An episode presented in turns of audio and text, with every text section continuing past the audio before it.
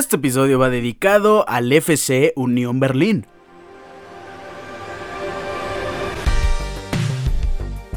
Es que es una historia muy cautivadora la de Unión Berlín, eh, subiendo poco a poco en la Bundesliga, jugando UEFA Europa Conference League, después UEFA Europa League y por fin debutando el pasado miércoles en Champions League en el Santiago Bernabéu y contra el Real Madrid y a punto de sacarles un punto histórico. Afortunadamente apareció el señor Jude Bellingham. Ya estaremos comentando eso en la sección de la Champions League. ¿Cómo están? Hoy es viernes 22 de septiembre. Yo les doy la bienvenida al episodio número 257 de su programa Deportes Ricardo Cerón Podcast. Hoy tenemos un episodio cargadito, lleno de información bastante valiosa y muy interesante. Vamos a iniciar con la Liga MX, jornada número 9. Por ahí tenemos que comentar una que otra cosa porque no tuvimos episodio de lunes. que pasó en el Clásico Nacional? Que aplastada de las Águilas del América. Pero bueno.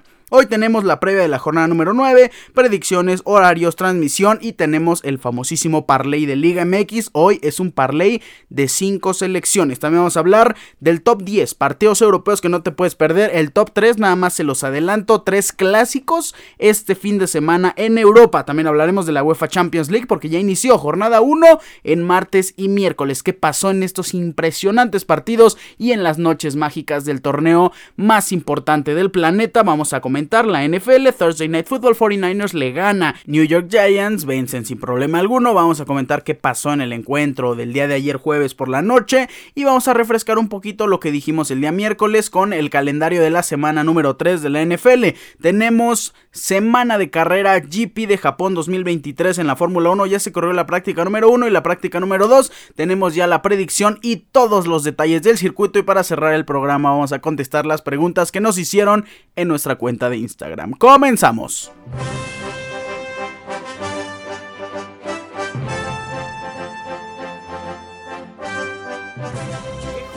Número 9 tenemos en la Liga MX muy interesante, pero vamos a comentar qué pasó rápidamente en la jornada número 8. Hace ya una semana Mazatlán empata en contra de Cruz Azul, a Cruz Azul rescató el empate, Tijuana le ganó a Cholos en la frontera, Necaxa y Juárez empataron, Rayados le ganó a León, ya debutó Tecatito Corona. Y llegamos al Clásico Nacional donde América le gana 4-0 a las Chivas. Sí, ya pasó casi una semana, estoy seguro que los aficionados americanistas están encantados con que platiquemos de esto. Y los de las Chivas pues ya quieren pasar página. Las Águilas del América con gol de Brian Rodríguez al minuto 21, después Valdés al 37, Valdés al 65 y Alejandro Sendejas al minuto 80 golean, ganan, gustan y aplastan a su máximo rival, la Chivas Rayadas de Guadalajara 4-0 y en el Estadio Azteca Pumas vence al líder o al entonces líder en ese momento de la Liga MX, Atlético San Luis 3 por 2 con un gran partido de Chino Huerta anotando gol al minuto 86, pero Fernández al minuto 90 más 3 fue quien le dio la victoria al cuadro de la Universidad, Querétaro empata 1 por 1 en contra de Puebla, Atlas vence 2 por 0 a Tigres, sorpresísima la del Atlas y Pachuca vence 3 por 2 a Santos. Tuvimos un partido pendiente de la jornada número 2 el día miércoles, el pasado miércoles. Después de ver la Champions, después tuvimos un partido de gran nivel. Querétaro en contra del América. Querétaro abrió el marcador. Gol de Zúñiga Murillo al minuto 11. ¿Qué pasó en ese momento? Nada. El América no respondía, llegamos al medio tiempo, no pasaba absolutamente nada, pero no sé qué les dijo Jardine, no sé cómo fue que cambiaron el chip y al minuto 52 Diego Valdés anota el gol del empate e Igor Lichnowsky al 78, refuerzo flamante de las Águilas del América, les da este segundo gol para convertirse en líderes del torneo y llevarse la victoria en Querétaro. Ahora sí vamos a hablar de la jornada número 9 de esta mágica Liga MX. Tenemos partidos como les dije, lo que les sigue de interesantes y también de impredecibles. Vamos a iniciar con los partidos de este día viernes. Tenemos triple cartelera, dos partidos a las 7 y un partido a las 9. Los partidos de las 7 son el encuentro de Atlético San Luis en contra de Mazatlán. Duelo durísimo en el Alfonso Lastras. Transmisión por ESPN y Star Plus a las 7 en punto de la noche. El siguiente partido a la misma hora es FC Juárez en contra del Atlas. Este partido, cuando les dije impredecibles, este es claramente uno de ellos. Juárez es pesadísimo de local, pero Atlas viniendo de ganarle a Tigres, no sabemos en qué ritmo puede estar, no sabemos qué va a pasar con ese partido y aún así nos vamos a aventar el parlay con Juárez y Atlas incluido. Hoy a las 7.06 de la noche desde el Olímpico Benito Juárez, transmisión por Fox Sports y por TV Azteca. Para cerrar la jornada de viernes, la Franja de Puebla desde el Estadio Cuauhtémoc recibe a un equipo que está en plan grande. Seguramente están lo que sigue de inspirados. Es correcto a los Pumas de la Universidad desde el Estadio Cuauhtémoc, transmisión por Fox Sports y TV Azteca en punto de las 9 de la noche. Puebla en contra de los Pumas. Aquí no tengo idea qué va a pasar. El día de mañana tenemos también triple cartelera. León en contra de Cholos de Tijuana, transmisión por Fox Sports Premium y por Fox Sports. El de mañana a las 7 de la noche, horario de la Ciudad de México. León en contra de Tijuana. Este partido también es complicadísimo. Ahorita que termine la previa vamos a decir todos nuestros pronósticos. Chivas en contra de Pachuca el día de mañana a las 7 de la noche y cerramos con el clásico regio. Mañana a las 9.05 de la noche horario de la Ciudad de México desde el Estadio Olímpico Universitario. Tigres en contra de Rayados de Monterrey. Bueno, qué cosa. Tenemos un duelo de estrellas. Guiñac en contra de Canales. Gorriarán en contra de Tecatito Corona. Rafa Carioca en contra de Jordi Cortizo. Eh, no sé, Juan Pavigón en contra de Luis Romo. Luis Quiñones en contra de Maxi Mesa. Es un duelazo, sin duda alguna, dos de los equipos y de los planteles más caros en el fútbol mexicano. Se enfrentan en este clásico regio Tigres en contra de Monterrey. Ya para el día domingo abre la jornada a las 12 de la tarde en el Sol del Estado de México, Toluca, y recibe al líder de la competencia. Recibe a las Águilas del América domingo 12 de la tarde. Toluca en contra de las Águilas del América. Transmisión por las estrellas. Cruz Azul juega en domingo y en el Estadio Azteca. Domingo a las 4 de la tarde. Claro que no podían poner el partido de Cruz Azul el día sábado a las 9 de la noche porque todos vamos a estar viendo en Televisa el partido y el clásico regio. Entonces pues pasan este encuentro entre mi máquina de Cruz Azul y Querétaro para el domingo a las 4 de la tarde horario de la Ciudad de México. Y para cerrar la jornada número 9 y la jornada dominical, pues el Santos recibe a Necaxa. Santos ya con mucha necesidad de victoria después de empatar, perdón, después de perder ante Pachuca en la jornada pasada. Se enfrenta a un rival muy asequible, Necaxa, que viene de empatar, por cierto. Santos tiene que ganar este encuentro el día domingo a las 8.05 de la noche horario de la Ciudad de México desde el estadio TSM Corona. Vámonos con las predicciones. La primera de ellas en esta jornada. Pues Atlético de San Luis vence a Mazatlán. Juárez en contra del Atlas. Este partido es durísimo, durísimo. Yo creo que Juárez tiene toda la capacidad de ganar, pero Atlas no se va a dejar. A Atlas no, tan, no le veo de verdad tanta capacidad de vencer en este encuentro. Si tuviera que apostar a quién gana y solo que gane, apostaría porque gana Juárez. Pero afortunadamente tenemos la opción del empate y nos vamos a ir con la repartición de puntos en el Juárez en contra del Atlas. Puebla en contra de Pumas. Este duelo también es complicadísimo. Y también nos quedamos con un empate. León en contra de Cholos de Tijuana. León se va a hacer pesar en su casa. Nos quedamos con León. Chivas en contra de Pachuca. Nos vamos con las Chivas Rayadas de Guadalajara. Este partido me siento seguro. Creo que lo gana Chivas sin problema alguno. Clásico regio, Tigres en contra de Rayados de Monterrey. Duelazo se lo lleva Tigres para sorpresa de todos, yo creo. Toluca en contra de las Águilas del América. Este también es un duelo dificilísimo. Toluca se hace grande en casa. América es el equipo que mejor está jugando. Ha tomado un nivel impresionante. Viene de vencer al máximo rival. Creo que este partido va a terminar en una victoria del visitante. Me atrevo a decir que América va y se atreve a pegarle en casa a los Diablos Rojos. Cruz Azul en contra de Querétaro, bueno, gana Cruz Azul, pero ya por favor tiene que ganar Cruz Azul. Esto ya más que una predicción es una petición, un rezo, una oración, tiene que vencer ya la máquina. Y Santos en contra de Necaxa, vence el Santos. Vamos a cerrar la sección de la Liga MX con el parlay de nuestra liga, nuestro parlay semanal en la Liga MX. Vamos a iniciar con el partido que abre las acciones en esta jornada número 9, Atlético San Luis en contra de Mazatlán se lo lleva directo el Atlético de San Luis. Juárez en contra del Atlas. No me atrevo a poner a Bravos de Juárez. Y además no está pagando mal en la doble oportunidad. Nos quedamos con Juárez o empate. Chivas Rayadas de Guadalajara, como les dije. Estoy confiado en este pick. Chivas vence a los Tuzos del Pachuca. Tenemos apuesta también del Clásico Regio. Tigres o empate. Y vamos a cerrar con una victoria directa. Derecha de Santos Laguna en contra del Necaxa. Si tú apuestas 400 pesos en Caliente MX, te llevarías 4.787.10 pesotes Si apuestas un poquito menos, nos vamos un poco más a la segura, a no perder tanto. A lo mejor, apuestas 100 pesos, te llevas 1196.78. Me parece un buen parlay, me parecen bastante posibles estos resultados. Y si confían en su servidor, espero que nos llevemos una buena ganancia. Con esto cerramos la sección de la Liga MX, cerramos la jornada, la previa de la jornada número 9 y nos vamos a hablar de los partidos europeos. En Europa, y si hablamos de la Premier League, la mayoría de partidos son buenísimos, pero yo les traigo los 10 mejores partidos dentro de las 5 mejores ligas europeas. Vamos a iniciar con la Bundesliga Top 10, Bayer Leverkusen en contra de Heidenheim. No podemos perder de vista, de verdad, para nada a la chavineta de Xavi Alonso. Tienen 6 partidos jugados, 5 victorias y un empate. Ese empate fue contra el Bayern de Múnich. Son líderes en la Bundesliga y también son líderes de grupo en la UEFA Europa League. Lo que está haciendo Xavi Alonso me está gustando muchísimo. Ya lo habíamos dicho previo a la arranque de la temporada. Este Bayer Leverkusen pinta para cosas grandes, así que no nos podemos perder sus partidos. Domingo a las 7 y media de la mañana, horario de la Ciudad de México. Bayer Leverkusen en contra de Heidenheim. Número 9, este partido creo que va dedicado más hacia mí porque Clermont de toda la vida en Francia se enfrenta y visita al recién ascendido Le Havre. Creo que Clermont tiene una gran oportunidad de llevarse la victoria. Domingo 7 de la mañana. Lo que pueden hacer es despertar el día domingo, poner este encuentro y pasadas media hora le cambian al de Bayer Leverkusen y Heidenheim. Número 8, el día de mañana a las 8 de la mañana horario de la Ciudad de México. Manchester City en contra de Nottingham Forest. Aquí es el siempre de ver qué hace Manchester City, que casi Casi nos da un susto en la UEFA Champions League. En fin, ya estaremos hablando de eso. Manchester City en contra de Nottingham Forest. Número 7, duelo clásico de Italia. Torino en contra de la Roma domingo a las 12.45 de la tarde horario de la Ciudad de México. Número 6, Barcelona en contra del Celta de Vigo. Este encuentro también me parece muy interesante y más con lo bien que ya está jugando el Barcelona. El día de mañana, 10 y media de la mañana horario de la Ciudad de México. Número 5 y se viene triple partido de Premier League. Número 5, Chelsea en contra del Aston Villa. Aquí no tenemos idea de qué pueda pasar. Chelsea en un nivel terrorífico, siendo Chelsea, siendo el equipo que ha fichado más en los últimos tres periodos, de verdad, de periodos de transferencia, obviamente.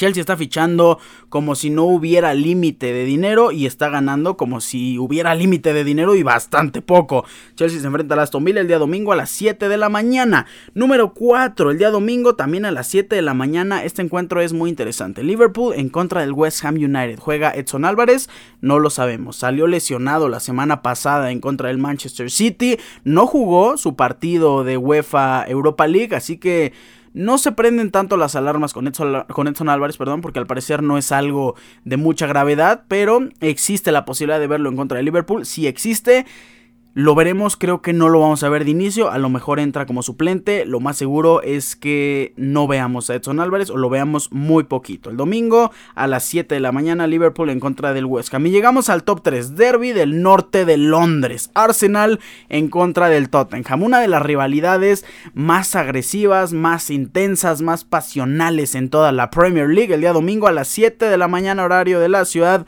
de México, Arsenal en contra de Tottenham desde Emirates Stadium. Número 2, clásico de Francia, PSG en contra de Marsella desde el Parque de los Príncipes, domingo a las 12.45 horario de la Ciudad de México. Para estos partidos, aquí sí vamos a tener que estar viéndolo en simultáneo porque no nos podemos perder ni un segundo de esto. Y para cerrar, el mejor partido del fin de semana es el Derby de Madrid Atlético desde el Wanda Metropolitano recibe al Real Madrid al cuadro blanco domingo a la una de la tarde horario de la Ciudad de México. Partidazos en Europa imperdibles. Este es el top 10 de partidos europeos que no se pueden perder por nada del mundo. Vamos a hablar de la Champions.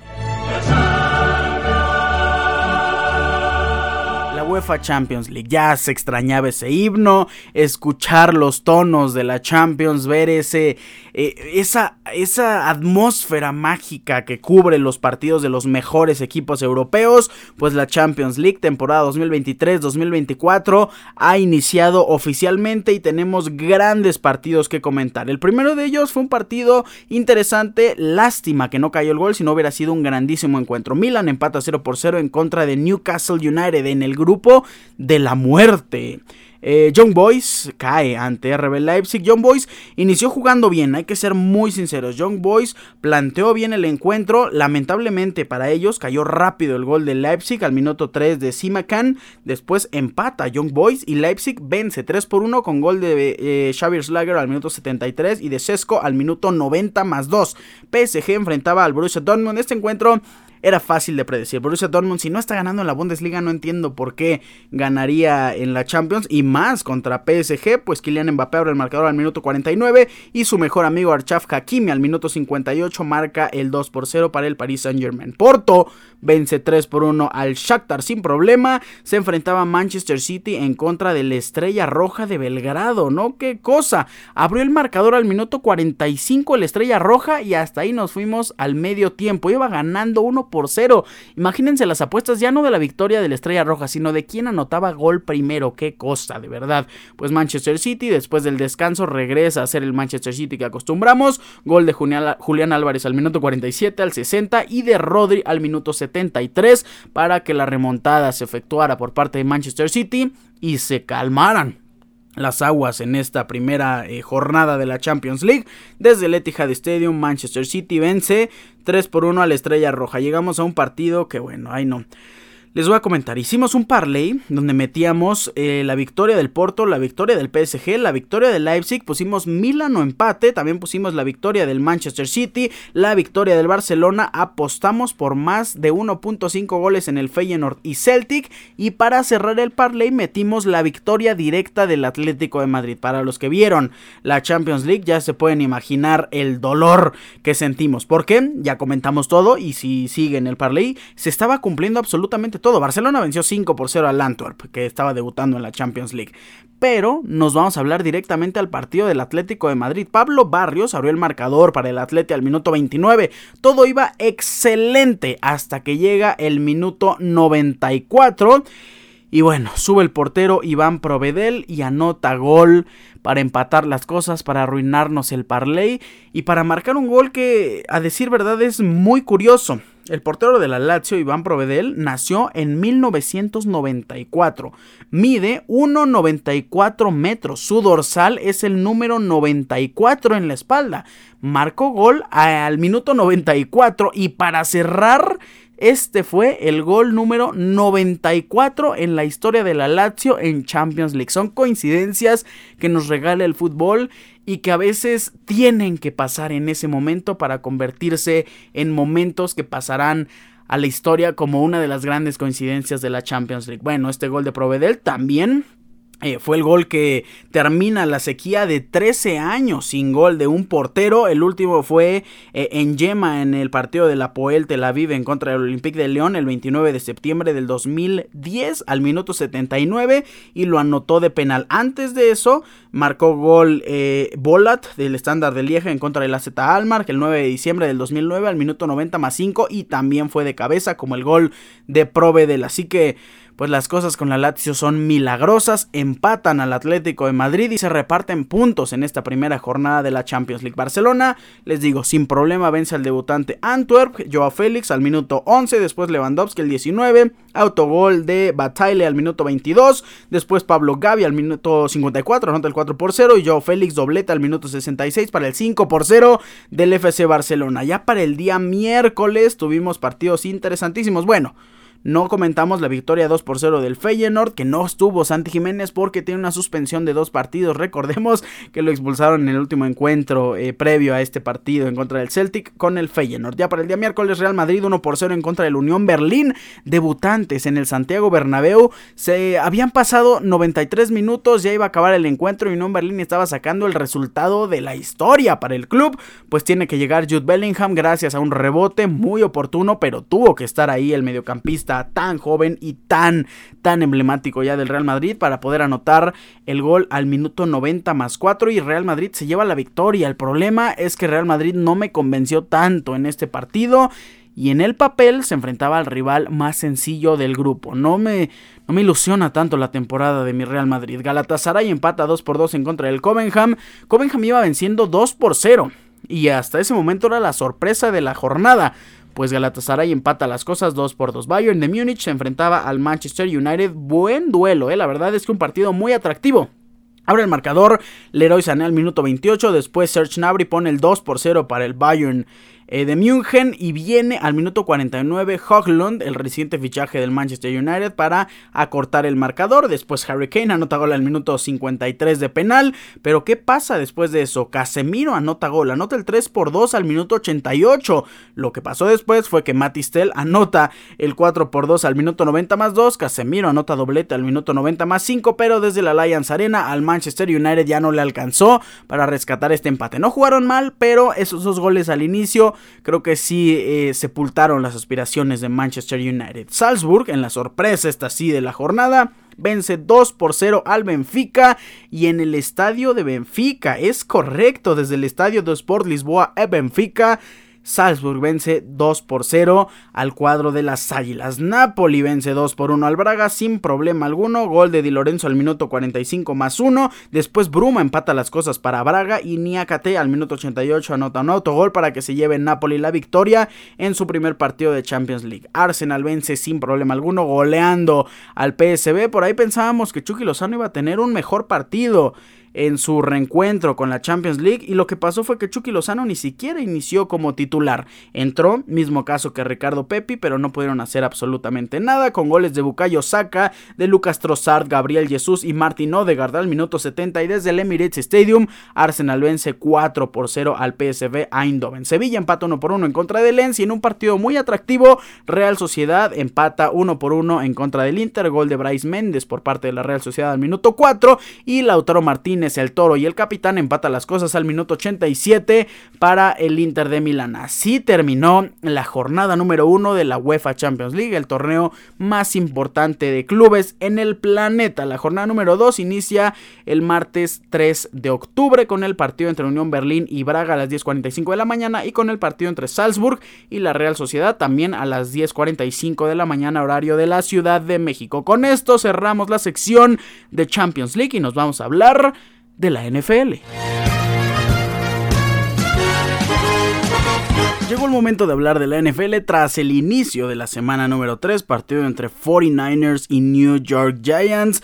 Se veía venir, ¿eh? la verdad es que la predicción de este duelo era sumamente fácil. 49ers, que para mí son los favoritos a ganar la conferencia nacional pues pasaron por encima de Giants. No vencieron 53, eh, no los dejaron en cero, no. Giants hizo unos decentes 12 puntos. ¿Cómo se vieron las estadísticas de Giants? Pues tristísimas. Daniel Jones, que había tenido uno de los grandes partidos de la semana pasada y más en fantasy, en esta ocasión solo completó 22 de 32 intentos para 137 yardas, una intercepción, 0 touchdowns. Corrió dos veces solo para 5 yardas. Y hablando de correr, Matt Breda corrió nada más cuatro veces, cuatro acarreos.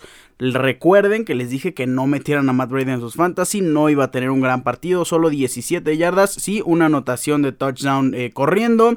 Matt Breda tuvo tres recepciones, solo para una yarda. Si nos ponemos ahorita a sumar, son 6, 7, 8, 9.1, 9.2, 9.28 puntos son los que hizo Matt Breda en Fantasy Football, así que pues no fue de lo peor, pero no es lo que esperábamos. Y por parte de San Francisco 49ers, que bueno, qué cosa, Brock Purdy 310 yardas, dos touchdowns. Vi una comparación donde Brock Purdy gana como unos 400 mil dólares, todavía no llega a la ganancia de un millón.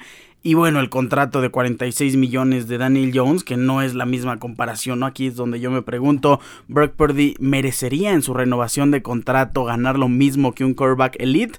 Yo creo que sí, pero todavía faltan una que otra temporada para saber si es el futuro quarterback franquicia de San Francisco 49ers. El que sí es una realidad como el mejor jugador de todo el equipo es que es Christian McCaffrey. Qué cosa lo de Christian McCaffrey. 18 acarreos, 85 yardas, una anotación de touchdown por tierra, que eso mantiene la racha como de 14 partidos de Christian McCaffrey anotando. También recibió 5 pases para 34 yardas. Quien se lleva las palmas en el cuerpo de receptores es Divo Samuel con 6 recepciones para 129 yardas y una anotación de touchdown. Buenas noticias para el tight end de San Francisco 49ers que ya tuvo un partido más decente. George Kittle, 7 recepciones, 90 yardas. No jugó Brandon Ayuk y esto hizo que el novato Ronnie Bell pues destacara un poquito más. Ya tuvo su primera recepción en su primera, eh, su primera recepción de touchdown, en su primera recepción en la NFL. Su partido fue solo para dos recepciones y 24 yardas. 30-12 terminó el Thursday Night Football, el partido que abre la semana número 3 de la NFL. Y qué rápido la semana número 3. Yo les doy un consejo, disfruten cada partido, vean todo lo que puedan de NFL porque se pasa sumamente rápido. Así, ya de la nada estamos en semana número 3. Hablemos y comentemos rápidamente los partidos del día domingo a las 11 de la mañana y vamos a hacer una actualización por si hay novedad porque si hay una que otra noticia. Lions en contra de Falcons, todo está en orden, creo que no hay algo que pueda cambiar el resultado, seguimos creyendo que gana Lions. Vikings en contra de Chargers, este partido, repito, es dificilísimo de predecir. Eh, K-Makers llega a Minnesota Vikings, aunque Kevin O'Connell dijo dos cosas. La primera de ellas es que Alexander Mattison es el running back número uno de Minnesota Vikings. La segunda es que es muy probable que el nuevo refuerzo K-Makers esté inactivo para el partido del día domingo. Y la predicción, pues vayan al episodio del miércoles porque no puedo cambiar la predicción. Aquí es dificilísimo de verdad. Packers en contra de Saints, creo que no hay novedad. Nos quedamos con los Packers, Jaguars en contra de Texans, no hay cambios hasta el momento. Dolphins en contra de Broncos, todo muy normal. Browns en contra de Titans, me parece que tampoco hay cambios. Washington Commanders en contra de Bills a las 11, todo completamente normal. Ravens en contra de Colts, aquí sí, eh, había un cambio, bueno, hay un cambio.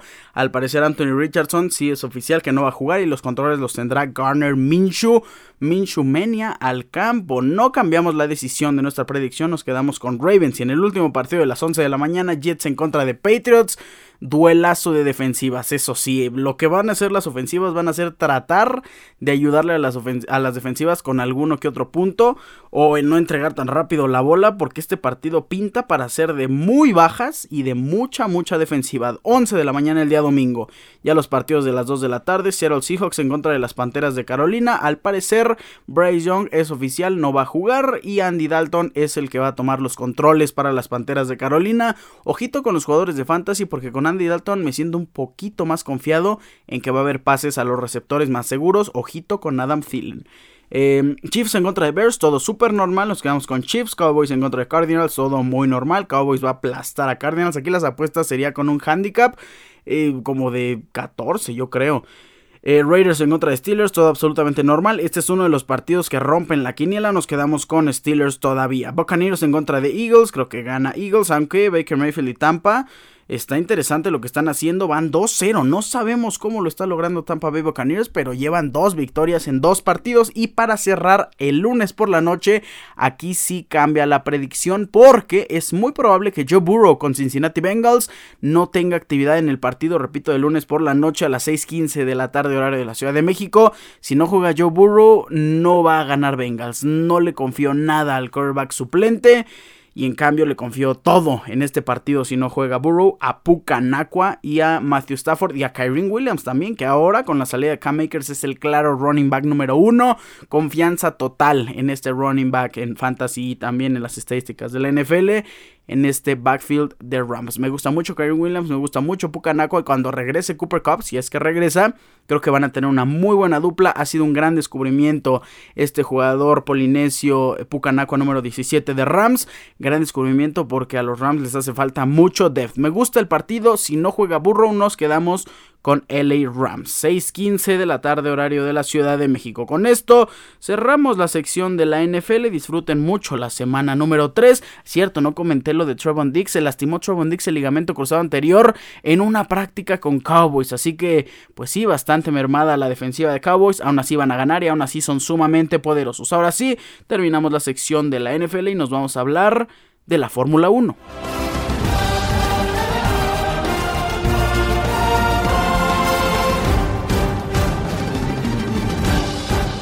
Semana de carrera en la Fórmula 1, ya se corrió la práctica 1 y la práctica número 2 del GP de Japón, el Gran Premio de Japón 2023 desde el eh, estadio, es decir, desde el circuito de Suzuka. Hablemos un poco de los detalles del circuito y de la carrera. El GP de Japón se inauguró el 1 de noviembre de 1987.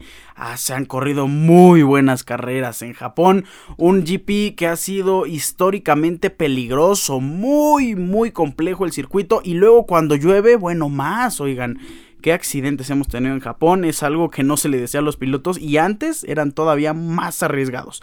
Hablemos un poco del circuito de Suzuka. Está ubicado en Suzuka, la prefectura de Mie, en Japón, a una altitud de 94.4 metros sobre el nivel del mar en sentido a las manecillas del reloj. El circuito tiene una longitud de 5,807 kilómetros. Los pilotos van a dar un total de 53 vueltas. Tiene 18 curvas el circuito, 10 a la derecha, 8 a la izquierda. La distancia de la meta hacia la primera curva es de 405 metros.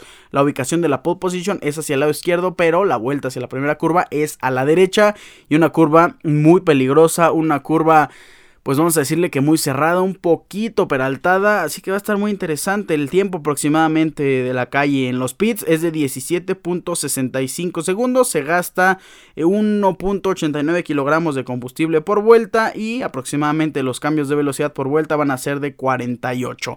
En el último podio, en 2022, eh, pues se lo llevó Max Verstappen. La pole, quien la tuvo eh, fue Max Verstappen con un minuto 29.304 y a la postre se terminó llevando el Gran Premio. Checo Pérez terminó en segundo lugar y en tercero Charles Leclerc. Quien es el piloto con más victorias es Michael Schumacher con un total de 6 victorias y el constructor con más eh, galardones de primer lugar en este GP de Japón es Ferrari con 7. Curioso, ¿quién es la peor posición, el piloto con la peor posición en parrilla que ganó? Pues fue Kimi Raikkonen que algún día salió en el lugar número 17 y logró ganar ese GP de Japón. Qué interesante. La distancia total de este circuito va a ser de 307.471 kilómetros. El récord de la pista lo ostenta Sebastián Vettel en 2019 con un tiempo de 1.27.064. El récord de vuelta lo tiene Lewis Hamilton en esa misma carrera en 2019 con Mercedes haciendo un tiempo de 1.30. 983. Los puntos de detección de DRS es nada más uno. Existe nada más una zona de activación. La aceleración a fondo por vuelta es del 66%. ¿Y cuáles son las velocidades del circuito? Bueno, la mínima es de 76, el promedio 234 y la máxima de 331. ¿Cuándo es cuando hay máxima velocidad? Es la bajada desde la curva número 14, desde la cuchara hasta la curva número 15, donde hay una detección, una trampa de velocidad en la curva 13 o R.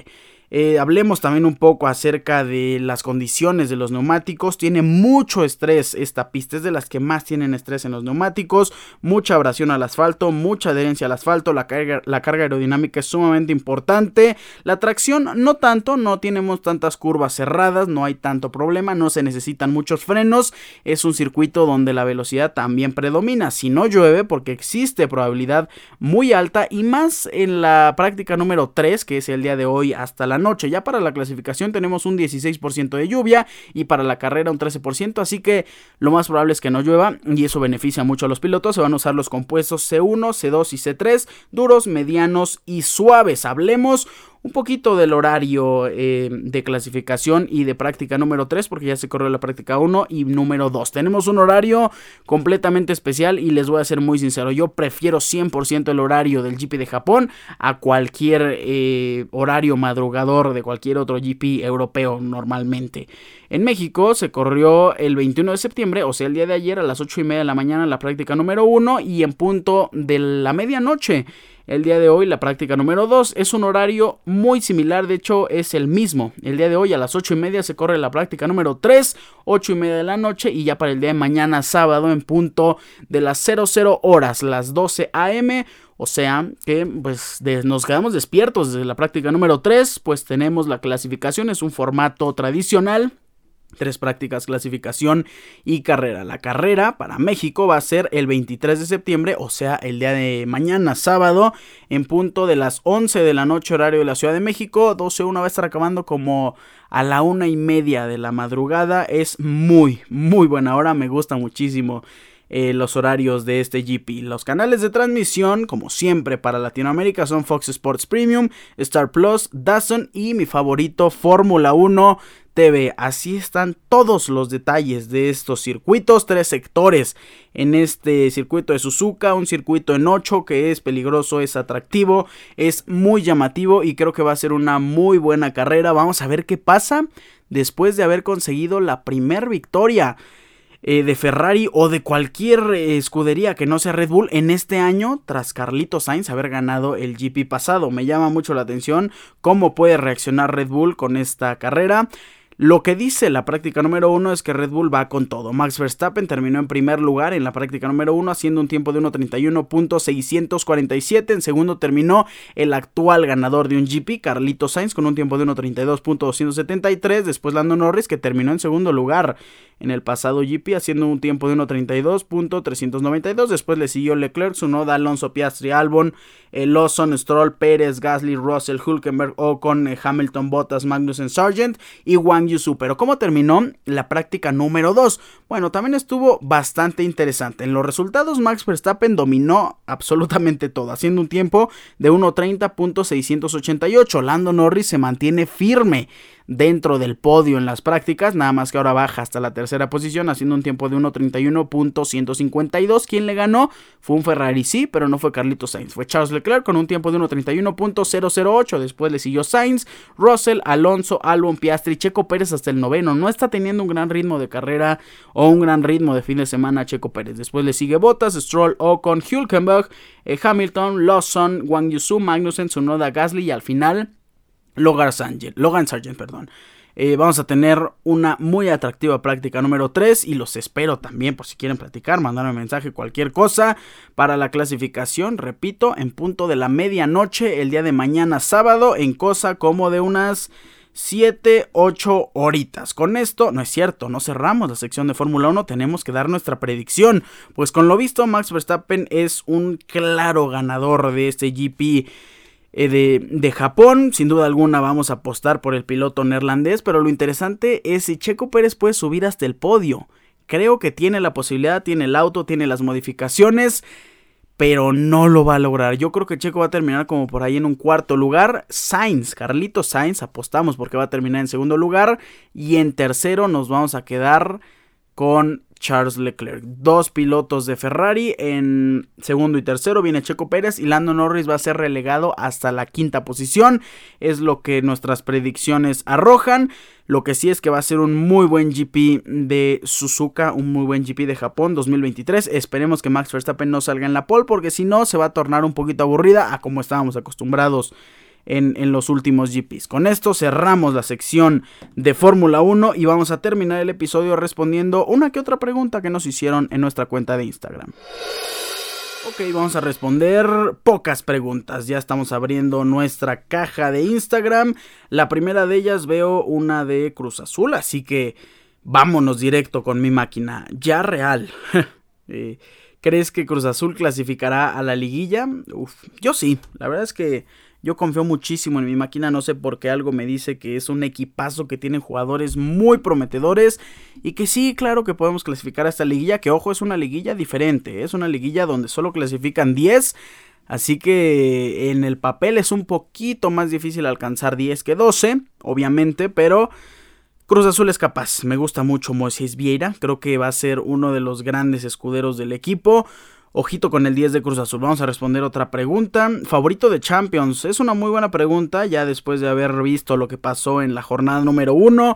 El claro favorito de Champions es Manchester City por lo que demostró en el segundo tiempo. En el primero nos sorprendió absolutamente a todos.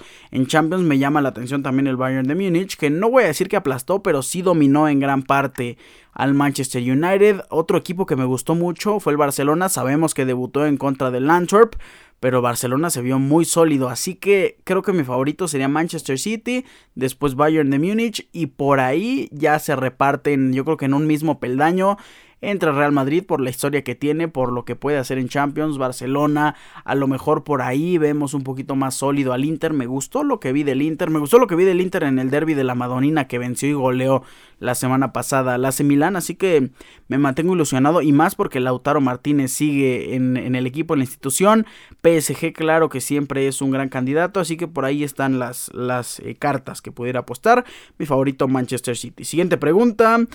Eh, o a una de NFL y está en inglés, no sé por qué. Eh, tu opinión acerca de los Falcons de Atlanta es un equipo joven, muy joven, muy prometedores. Me llama la atención Falcons porque tiene mucho talento bastante, bastante joven. Vayan Robinson, bueno, Desmond Reader Es un talento joven, pero no creo que sea la respuesta a la franquicia como el quarterback titular. Aún así, Tienes a Drake London, tienes a Kyle Pitts, tienes a Tyler Algier, eh, tienes a Chris Lindstrom en la línea ofensiva. Si nos vamos al lado defensivo, ahora ya tienes a Jesse Bates.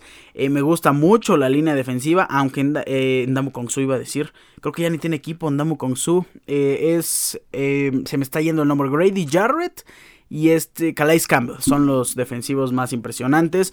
No son jóvenes, aún así creo que le pueden ayudar mucho a los jugadores que vienen a reforzar esta defensiva. Me llama la atención y más la ofensiva de, Atlanta Falcons es una ofensiva bastante joven y muy prometedora. Siguiente pregunta. Tecatito Corona la va a romper con rayados al nivel que estaba en Europa. Mm, eh, yo creo que las capacidades tiene. O sea, sí se lesionó de la rodilla, una lesión bastante considerable, pero aún así la Liga MX no es un parámetro tan amplio como la Liga Española. No estoy diciendo que sea un mundo de diferencia, pero que sí Tecatito Corona tiene que demostrar que es un gran jugador, que viene de Europa, así como Messi lo está haciendo en la MLS, los está, se lo está comiendo como si fueran niños jugando contra un jugador profesional. Creo que Tecatito Corona no tiene que hacer lo mismo, pero que sí tiene que demostrar su dominio. Vamos a responder otra pregunta. Ah, de la selección mexicana. ¿Por qué en México se crucifica a un director técnico por perder un partido? Partido, entre paréntesis, selección mexicana. Bueno, eh, si se refieren a, a Jimmy Lozano, no perdió, afortunadamente, pero sí se le está crucificando. Yo creo que es porque así somos los mexicanos. Gran parte de la afición como que tiene ese morbo de querer que pierda México, de querer que pierda algún equipo como para luego luego recriminarlos y eso se ha hecho muy famoso últimamente. Queremos aplastar a los directivos y no importa si nos llevamos derrotas entre las piernas.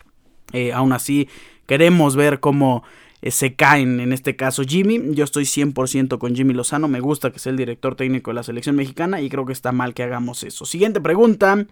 Eh, ahora que se estrenó el EAFC, ahora que es el estreno de EAFC, ¿cuál es el mejor equipo para ti? Ay, si hubiera fichado Real Madrid a, Mbappé, hubiera sido un gran equipo para siempre jugar con ellos. Hubieran visto a todos, todos tener a Real Madrid. Desafortunadamente, pues no está. Desafortunadamente también ya se fue desde hace más de un año Raheem Sterling y eso mermó muchísimo a Manchester City.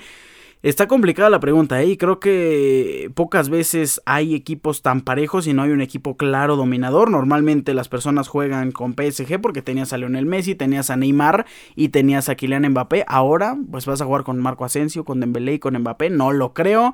Em, por parte del Barcelona, pues es un equipo bastante equilibrado, pero tampoco tienen a alguien que destaque. Sí ayuda bastante la llegada de Robert Lewandowski, pero los extremos, ahora que se fue Dembélé, no me llaman la atención. Real Madrid le hace falta un claro centro delantero, no vamos a jugar con José Lu jamás en la vida. Eh, ¿Qué otro equipo? Pues el Manchester City. Yo creo que Manchester City y Bayern se reparten ahí entre los más poderosos, porque con Bayern ya llegó Harry Kane. Puedes poner a eh, Kingsley Coman, Leroy Sané de un lado y del otro. Eh, Kings comanda un lado izquierdo, Leroy Sané del derecho, Harry Kane como centro delantero, por detrás de ellos Thomas Müller, Leon Goretzka, Joshua Kimmich, la defensa, ¿quién tienen? Tienen a Matis de Ligt, tienen a Upamecano, eh, ya no tienen a Joao Cancelo, eso sí, ahorita se me están yendo sus laterales, obviamente por el lado izquierdo Alfonso Davis, pero ¿quién es su lateral derecho? Está más Raui, pero no sé si ficharon a otro, creo que sí, ahorita se me está yendo el nombre, es muy poderoso Bayern de Múnich, y si nos vamos a hablar por el lado del Manchester City, pues tienes que poner a Josco Bardiol de lateral izquierdo porque si no, de verdad que no hay de otra. Pones del lado derecho a Kyle Walker, que es rapidísimo en la portería de Ederson. Claro que compite Ederson con Neuer de mano a mano. Eh, regresando a Manchester City, pones a Ederson del lado derecho a Kyle Walker, Rubén Díaz junto con Akanji, porque se fue a América Laporte. John Stones por ahí también podría jugar. John Stones, yo creo que sería John Stones con, con Rubén Díaz y por el lado izquierdo a Josco Bardiol, porque no hay de otra. En el medio campo, Rodri, Kevin De Bruyne, no qué media tan impresionante. Por delante de ellos, ustedes saben que yo siempre juego 4-2-3-1. Eh, por delante de ellos, Bernardo Silva. De un lado pones a Jack Grealish y del otro, ¿a quién dejas? A Doku.